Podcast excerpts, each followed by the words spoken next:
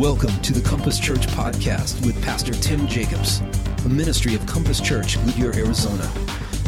Join us now as we look into God's Word to be challenged and changed. Man, it's just so cool, huh? So cool to see that stuff and, you know, stories of people and, you know, just the, what God's doing in families in our church and, you know, fathers baptizing children. And it's like, it's just too cool.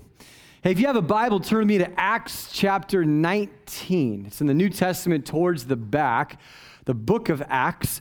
We're going to start with, well, this is verse 21. We're probably going to start with verse 23. If you don't have a Bible, you can follow along on the screen. You can also download YouVersion, the YouVersion app on your phone. It's a great way to be able to get the Bible kind of anywhere as you go. But as you're turning there, I wanted you to know where I've been the last couple weeks. Um, a couple weeks ago, I was here. I was here on Saturday, uh, had a chance to hear Gabe preach. Um, and then Sunday, I took off for 12 days or so to be a part of something. Well, a lot of you know that I'm a chaplain in the Air Force Reserve, and it's a lot of fun. I get to do that. And I went on something called an IRT. They always have acronyms for things. And I didn't even really know what it was at first, but it's called an Innovative Readiness Training. And basically, it's a Department of Defense program that they go into rural and poor communities across the United States. So it's, it's only in the United States. They don't do it outside the United States because they want to direct some federal resources towards hurting people here in our own country. And what they do is they go to rural areas um, and set up medical clinics, and there's some other activities that they do as well. So in our case, and we were partnered with the Navy. It was about 70 30 Air Force Navy, I suppose. And uh, we went into, into five different locations we set up across several counties between Atlanta and Augusta, Georgia. So very, very rural, actually. We were kind of out in the middle of nowhere. And to some of the most sparsely populated towns, at least east of the Mississippi. And we were able to set up in high schools uh, medical clinics. And uh, here are a few images of what was done there. There was dental, um, there was optometry, there was kind of checkups and, and some uh, being able to help people understand blood pressure and that sort of thing. And what's amazing is, you know, many people uh, have never been to the dentist in all of their lives. And so when they go there, they've been living with chronic tooth pain, which obviously gives you like a low grade fever. I didn't know this, but there's just a lot of people walking around just in a lot of pain and they can't afford um, to, to get it done. And they can't often, they're not in a proximity to a place that can really do it for them. And so they identified these needs and they went into these places. Um, and they also struggle with obesity, uh, diabetes, high blood pressure. They also have vision problems. One guy I talked to, he was waiting to get his glasses because they gave out a bunch of glasses. They got your prescription and gave you glasses. And, and, uh, Um, he said, I just haven't been able to see very well and I can't afford new glasses. I said, Well, what do you do for a living? He says, I drive 18 wheelers. I go, Yeah, man, you better get that figured out. And these little red signs, you know, like hexagon kind of, you know, they say stop on them. It would be good for you to be able to read that kind of stuff, right? Anyway, so um, for the last 12 days, I lived in Warren County High School off the beaten path, again, somewhere between Atlanta and Augusta. This was my bunk, by the way. It wasn't really that bad. I had a little cot, and uh, we were supposed to sleep in tents, but they ended up putting us inside these classrooms. And so, um, we showered there and ate there during that time. Now, we just, it's kind of a cool thing. So, in the 12 days that we were there, um, these doctors and optometrists, dentists, whatnot, 3,200 patients were seen. Um, they identified almost 20, or I'm sorry, they performed almost 20,000 medical procedures. They pulled probably thousands of teeth. I mean, the tooth fairy's filing for chapter 11. I mean, she's broke, right? After all, I couldn't believe it. I mean, they're just yanking teeth out right and left on people. And um, our military, both the Air Force and the Navy, they calculated was, a, was able to provide over $1 million of fair market value medical services to the community. It's an amazing thing. And because you, kind of got to know, it's like, you know, there's some cool things that happen out there um, in the world. And, and it's kind of neat. A lot of people were commenting how, how our military is actually doing something for our own citizens. And it was kind of, you know, in terms of direct care and that kind of thing. It was cool. But when you live in a high school for two weeks with a bunch of other people, the rules can tend to change, right? I mean, you, uh, you, the, the system changes that you live in. The things that you're normally used to doing, you don't really do anymore. And uh, you land with a bunch of strangers. You have this project but you've got to do no one's really knows how to do it or what they're going to do. And so you know life just becomes a little different. You shower when there's a shower available and you hope you don't get the one that trickled like i did one time um, just a little tiny trickle of water. You, uh, you, you do your laundry when the washing machine is available and someone else doesn't have their stuff in it. And you eat when the food is ready to be served to you. And that's just kind of how you live. So the key in an environment like that is flexibility You'll make it, but you've got to be flexible.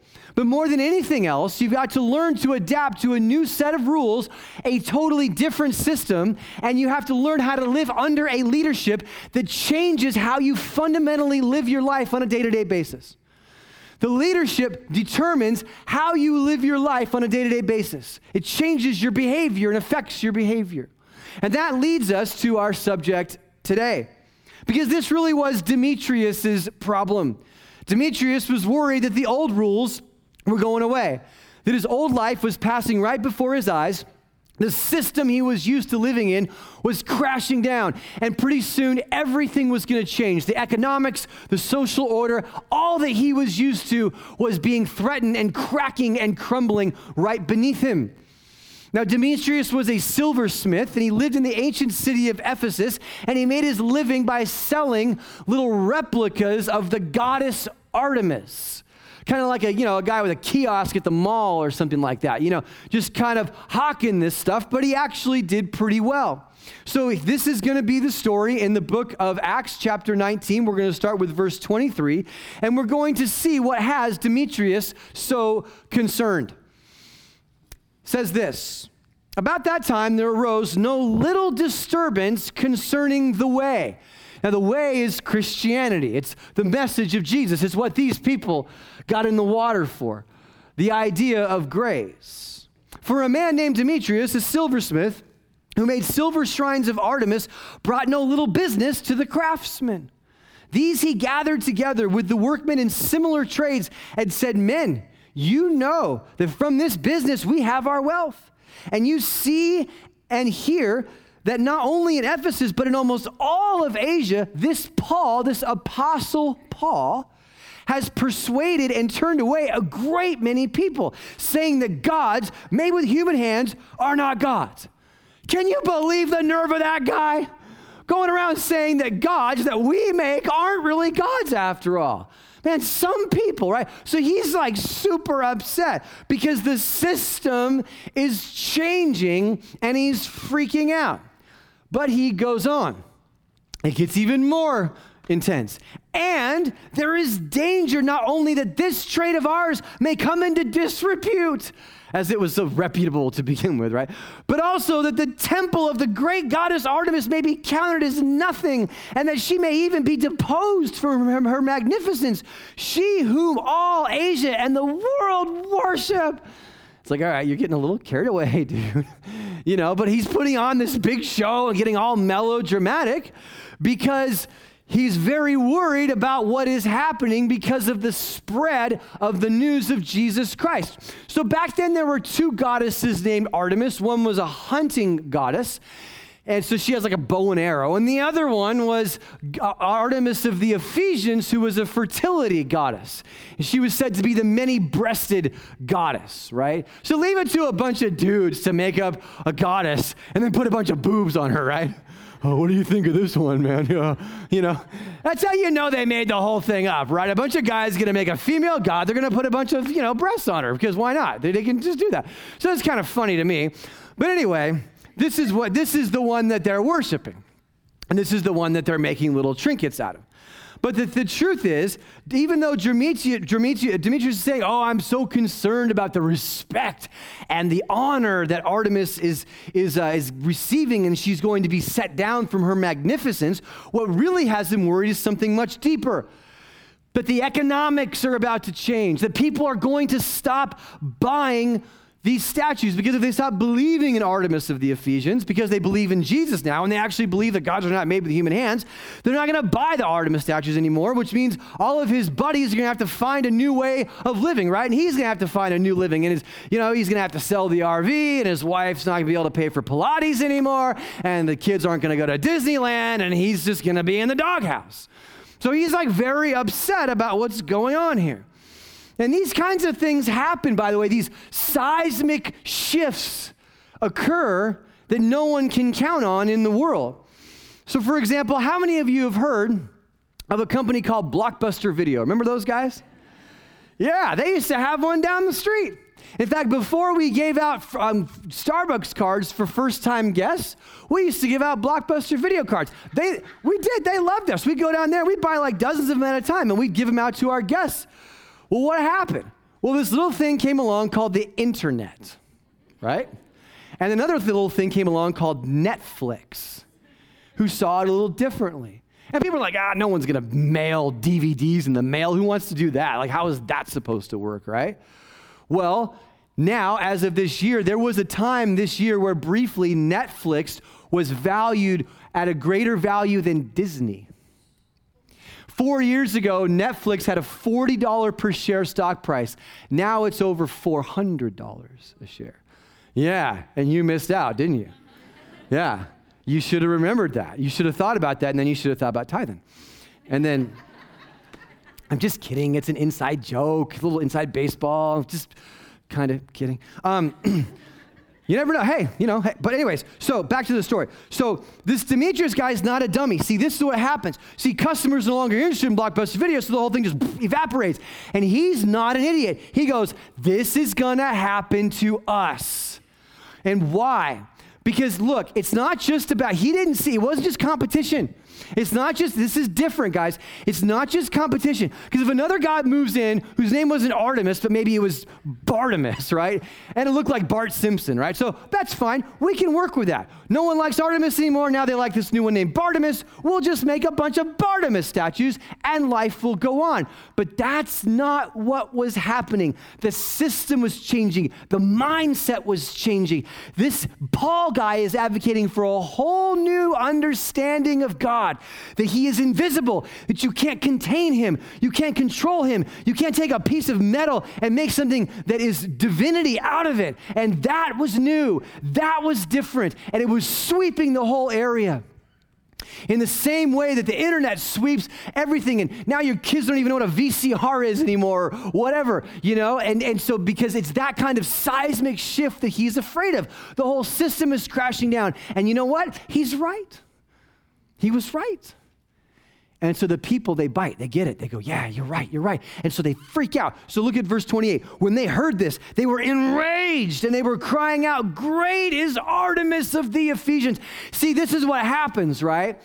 There's like this fear, and then rather than understanding this tidal wave that's about to hit you, you just scream and yell in denial and trying to push against this massive wave that you cannot do anything about.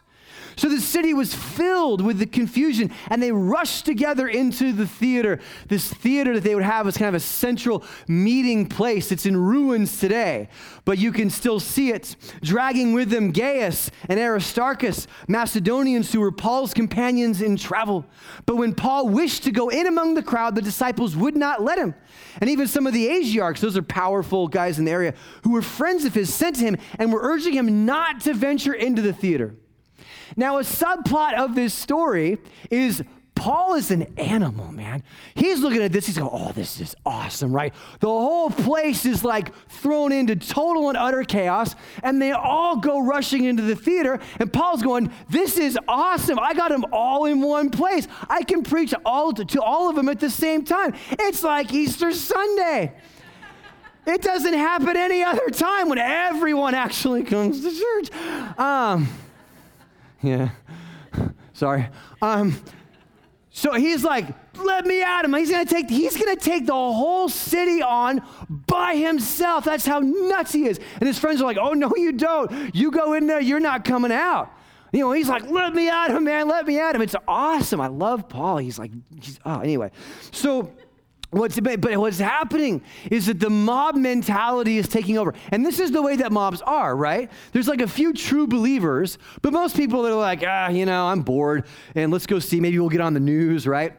And this is what a lot of people are doing. This is why it says in verse 32 now, some cried out one thing and some another, for the assembly was in confusion, and most of them did not know why they had come together. That's the typical protest. You know, you see these protests, there's like the core people, when there's someone else who's like, ah, just give me a sign. I'm just, this is kind of fun. There's pandemonium. Most people don't really know exactly why they're there.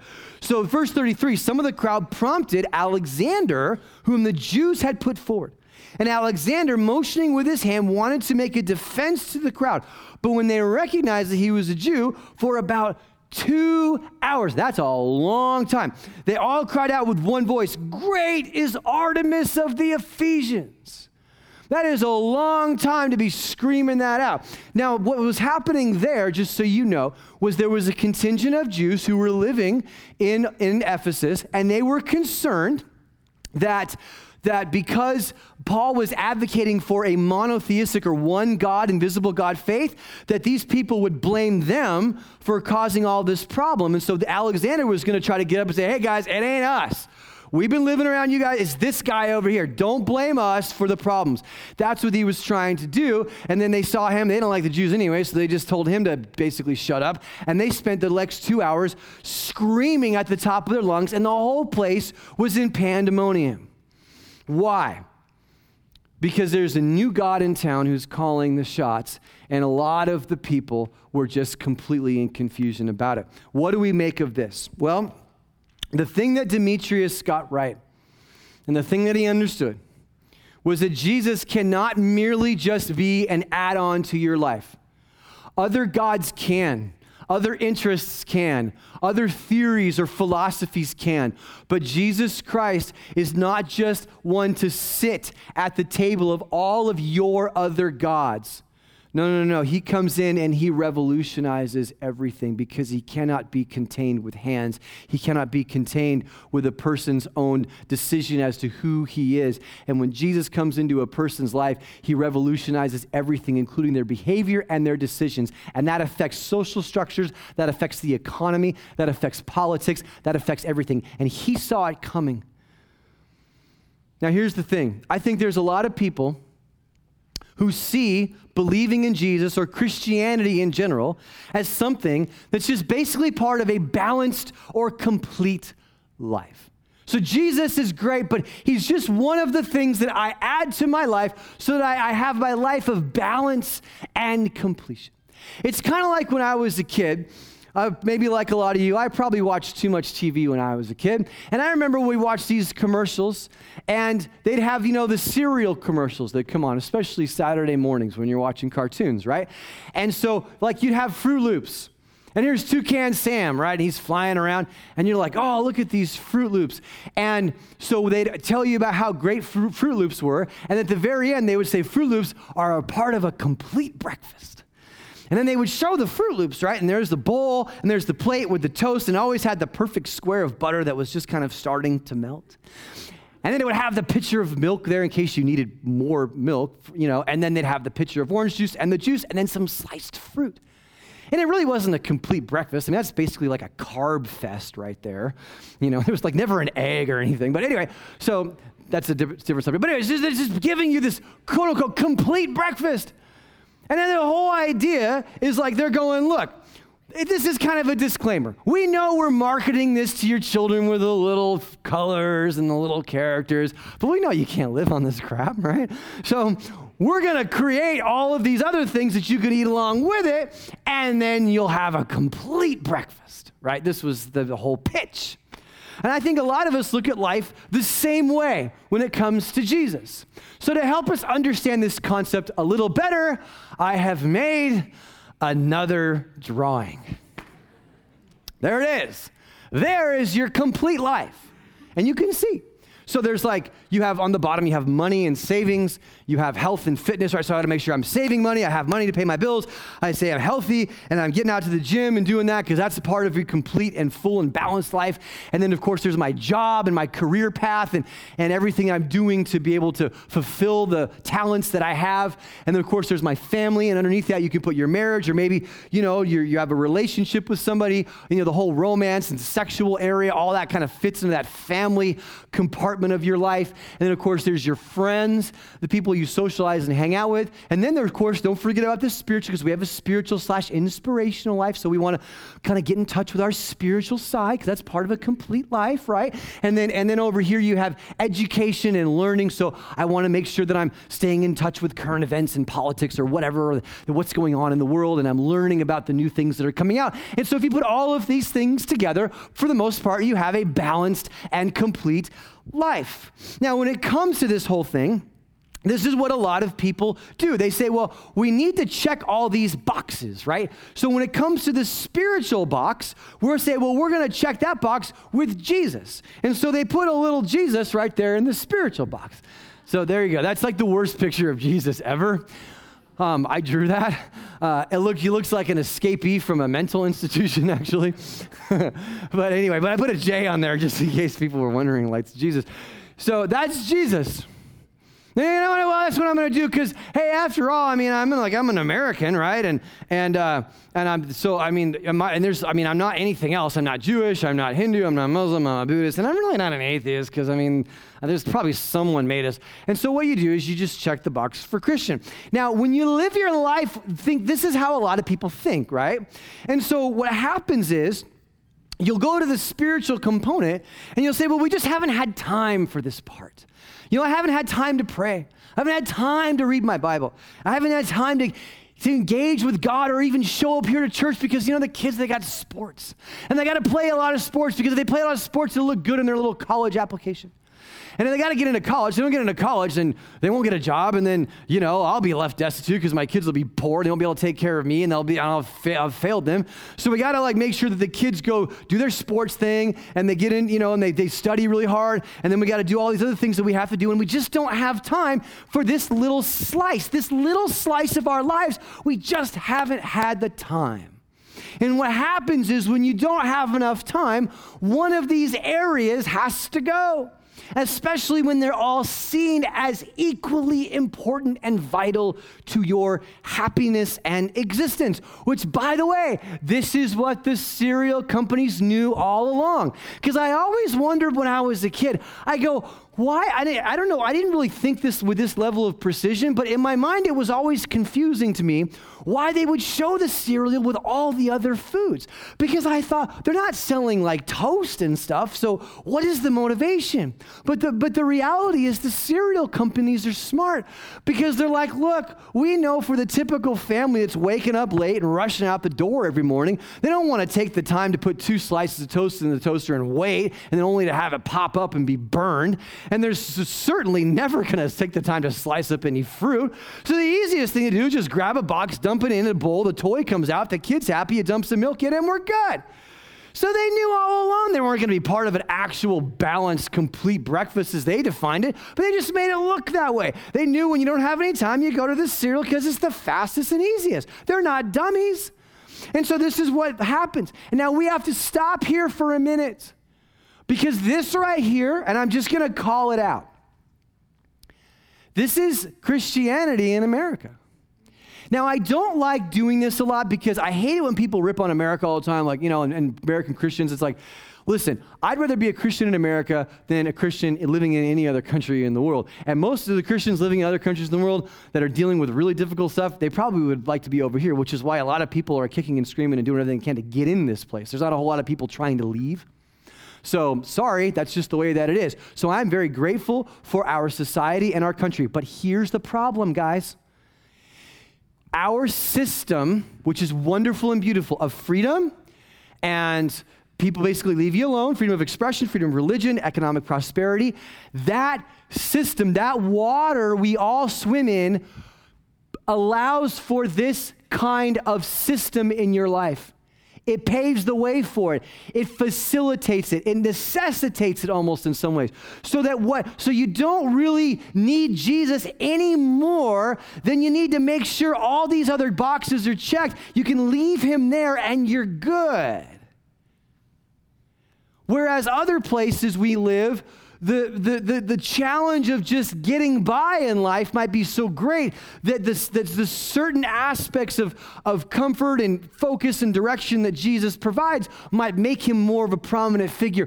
But we have so much that we don't need to worry about here. And the reason I say this is because you have to identify the, the water you're swimming in. Otherwise, you'll just go through it ignorantly and you won't realize that everybody has their problems. But our problem is harder to identify because it doesn't feel bad. It feels good. It's wonderful to be able to have so many choices and options with so little relative accountability with what you do with your life and your time and what you focus on. And so, this is what happens in America. And I know this because even when I was on my trip, and you, you know, when you're in process somewhere, you write your name and, you know, a few little details, and they almost always uh, ask for your religious preference. And 95% of the people that were on our trip checked some kind of version of Christianity, whether it was, you know, um, Baptist or Episcopalian or Methodist or Presbyterian or just Christian or whatever else. Very few people wrote like nothing or atheist or I don't care or whatever. So the vast majority of the people indicated that the box they checked, they got a little Jesus up there. But it became very apparent as we got, got to know people that, it, what, that their idea of Christianity and my idea of Christianity are kind of two different things. And so what happens is a lot of people are content with just leaving that little fella up there in that little box. He's nice and contained. You, Jesus, you can handle the spiritual stuff. I'll read a little devotional and I'll think about that. But when it comes to sexuality, that's a different God. When it comes to money, that's a different God. When it comes to my job, that's a different God. So it's just like there's somebody else rules the other areas. Jesus, you stay back where you are. And so Demetrius then, he sees this happening. And he sees this infusion of Jesus that is not just another item, for another box for people to check, but is actually changing the way people live. So, what he was seeing, he could have dealt with this. But what he was seeing was something more like this all these, all Jesus going into all the other areas. I cut and pasted it, by the way. You're going, how did he draw all the Jesuses all the same? He must be talented.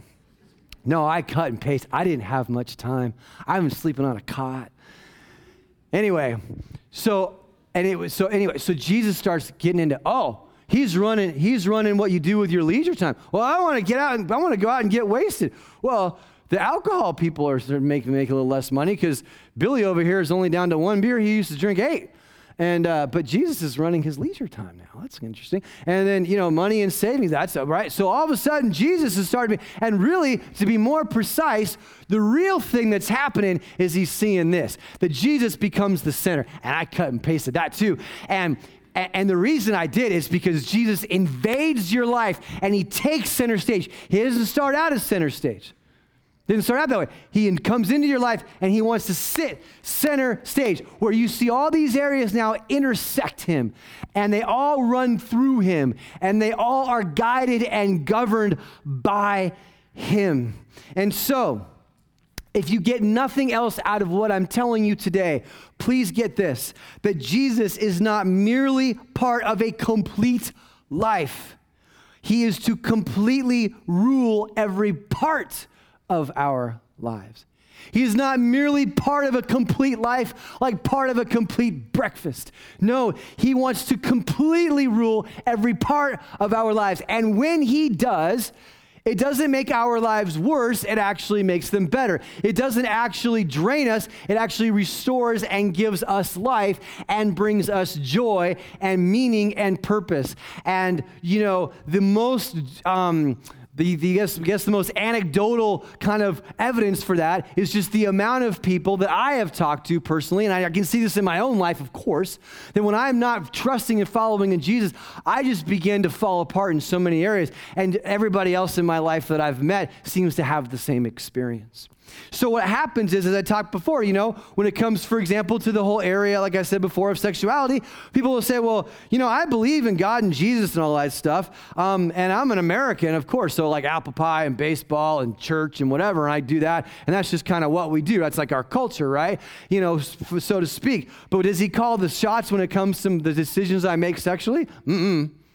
No, there's a different guy for that. His name is libido. That's the God that drives that. He drives my decisions. Hollywood is the one that tells me how I'm to act. Jesus is too constraining and constricting. Like, like his whole talk about lust and stuff like that. I mean, that's just like, you know, like you shouldn't stare at other people that aren't your spouse and like think sexual thoughts of them. I mean, that's just like, that's like so year zero, you know, AD. Um, I said, we don't do that kind of thing now. So people will just go, I'm going to have, I'm going to take my cues from a different source because everybody does that. You, no one is self contained. We're all vacuums, right? And so even an atheist is a vacuum. This is why every atheist I talk to, and there are a few on the trip, um, they, you know, their first thing is like, I don't believe in God, I believe in science. Okay, um, that's cool. So you do believe in something. Like I don't believe in God, I or I study such. So, so you're still a vacuum. So I don't take this, I take that. But in any case, um, so what happens is we this is this is the kind of thing that we have to, to, to reckon with. Because when God stays in his place, that's fine. But when you find out that he wants to be the center of your life, that's when the riots start to happen. And that's when they start to happen in your life. That's when everyone gathers in the amphitheater and there's mass pandemonium. And this is what I want to ask you as a question. Because as you look at your life, I want you to honestly ask yourself, like, if we were to go back to that one picture, um, where is it? I think I, it's, it's just where the one Jesus that's in there on my little journey. Yeah, that's perfect. Okay, so um, is that you? I mean, seriously, like, is that you? Because I, that's a lot of people in our town. And if it is, what happens is there are other gods ruling those other areas. And when Jesus begins to move in, there's going to be a riot because those gods don't go easily. So, my question to you is Is there an Artemis? Is there an Artemis in your life that for if Jesus is going to be the center, there's like a full-on head-on collision coming, man, between between what has been governing your life and now the way of Jesus. The way of Jesus. What does it mean to follow Jesus? I just I listen to him, I learn from him, I follow him, and I act as though what he says is actually true. So some of us are going to have um, all like well, a lot of us have in our lives these these tr- these um, kind of viral things that go through even the lineage of our family. You know, and it's important to think about that. If I was to ask you, if you look back on the few generations of your of your family, what have been the things that have been most destructive in your family? Infidelity, alcoholism, physical abuse, abandonment, neglect Maybe even just deception. Just sweep everything under the rug. And, and what happens is the, these are small g gods that create a system that we live under and we just kind of assume is normal. And then Jesus comes in and says, No, I don't want you living like that anymore. And it's fascinating because there's some people in here who, who what's really cool is, is they grew up in a difficult situation, right? Maybe they didn't have a father in the home. Gabe and I have talked a lot about this, um, you know, in terms of uh, how God is restoring people's lives here, and, and, Mike as well. And we've had a chance to, you know, talk about this amongst our staff. But what happens when God begins to put people's lives back together, they're not used to it being healthy. So they look back on their life and, and they're afraid now because they're starting to make changes they never thought they could make. There's father, there's a father who has kids, and he's like, you know, at this point in my life, my at this point in my kids' lives, when I was where my kids are, my dad was gone. I don't know what it's like to be a father to an eight-year-old or a ten-year-old or a 15 year old for that matter. And they, they go, they, I'm not equipped, I'm not equipped. Because the system has, has caused fractures along the way, and it was just ready for another iteration, another, another, another go around until Jesus came in, took control of this person's life, and said, No, Father, you stay in the home, you love your wife, you raise your kids, you do your job. And it's like, I, this is the first generation of a healthy family system. And that's scary to some people because they don't, they don't know what it looks like. And they're afraid now, they, now if they fail, they're really going to fail because they know what they're supposed to do. See, this is big stuff. And see, the system changes. But that's what Jesus does. So Jesus comes in and he changes the whole system. So, so what might be really good for some of you is to look back on your life and say, and your, even your generations, and say, has there been something, there, maybe there's multiple things, has there been something that just seems to kind of tag our family in particular? And just seems something that just has been, has been a source of great pain and destruction. And then, and then what would that look like if I brought it under the rule of Jesus? How would the system need to change? Whoa, that's big stuff. That's really big. But these things are Artemises. And so what happens is when you begin to go to war against them and when you begin to, you, they, they don't go quietly. And there's riots that develop. And there's this great is Artemis of the Ephesians. Great is my anger and bitterness towards this that I'm never going to let go of. Great is my alcoholism. Great is my addiction. Great is my lust and my pride and my greed. Great are these things, right? I'm going to scream it louder and louder and louder because I'm not ready for the system to change. But the system has to change. The amphitheater of Ephesus is in ruins today. It's a tourist spot. I should have showed the picture that my dad sent to me. My dad's awesome. He always sends me, like, hey, you should show this. You'd see it. You can see it on the internet, though. It's just, it's a tourist spot today. It'd be like this place being a tourist spot someday. No one lives here anymore, no one cares about it. And yet we're reading out of the very Bible that these people were so afraid of because they couldn't stop the wave. And it wasn't, it, it, didn't happen because somebody just showed up and, you know, uh, included Jesus as part of a complete balanced life. No, no, no. It happened because they knocked out all the crap gods that were ruining them. Maybe that's what you and I need to do today. When we come to God, we have to come in humility. We have to come from a place of need, not from a place of, like, okay, God, um, I'm here, I'm a customer, I'm waiting for you to, to make me happy. People say, I tried the God thing, didn't work. That's interesting. So when you come to God, you come in humility. So last Wednesday, it was Wednesday morning. I had to get up, went over to the little gym that they had, went back, got some stuff, went over to the shower. The shower's in the next building over. So I go over to the shower, and I'm coming back from the shower into the other build, into the original building. And as I go in there, um, it's it's early. It's dark because they're on daylight savings time, so it's darker in the morning than it is here. And all the lights are kind of off or kind of half on. And I look down the hallway, and I hear this, "Excuse me." And I thought maybe they were talking to somebody else. So I hear it again, excuse me. So I stop and I look, and I'm going this way, and I look down this dark hallway early in the morning. And there's this woman sitting on the seat. And she says, Is this where they pull the teeth? I said, Are you kidding? So I walked over and I said, Ma'am. I said, Yes.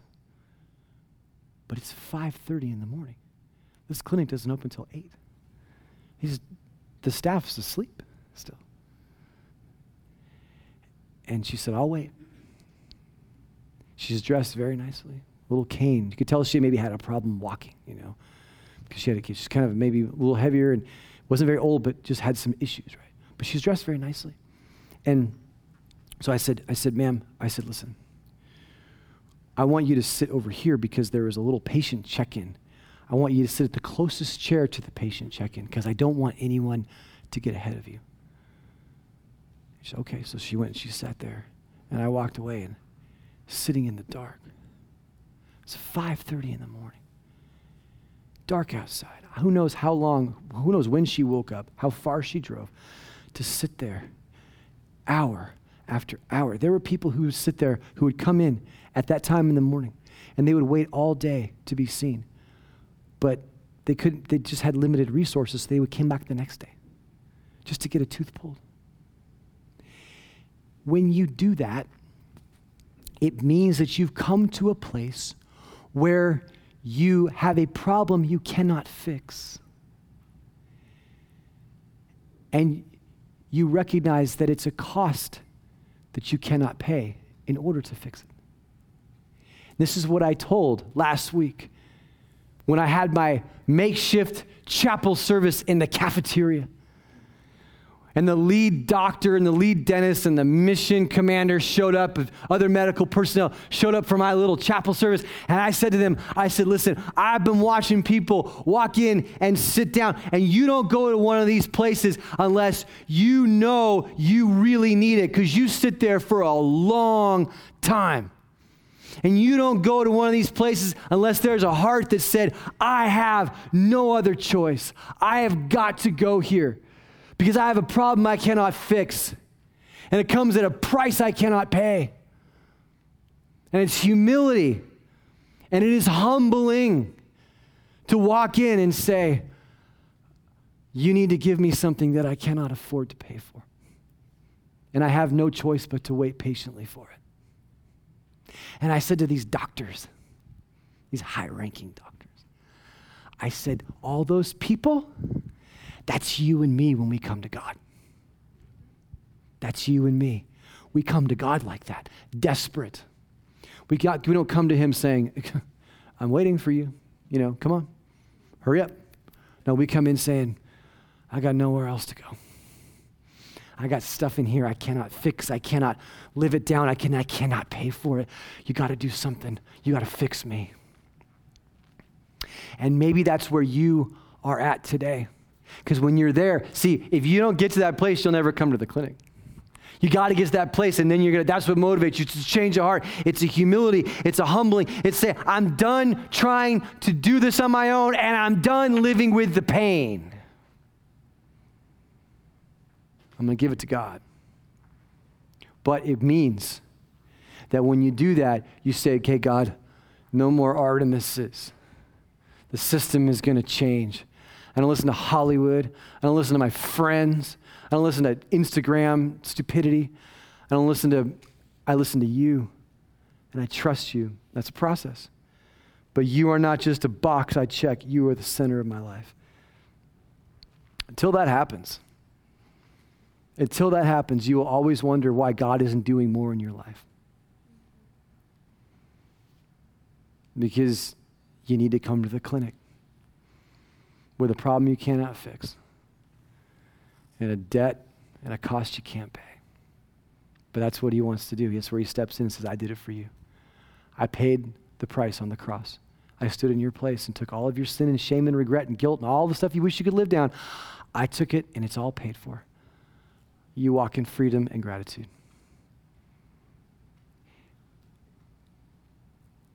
Let's go ahead and pray.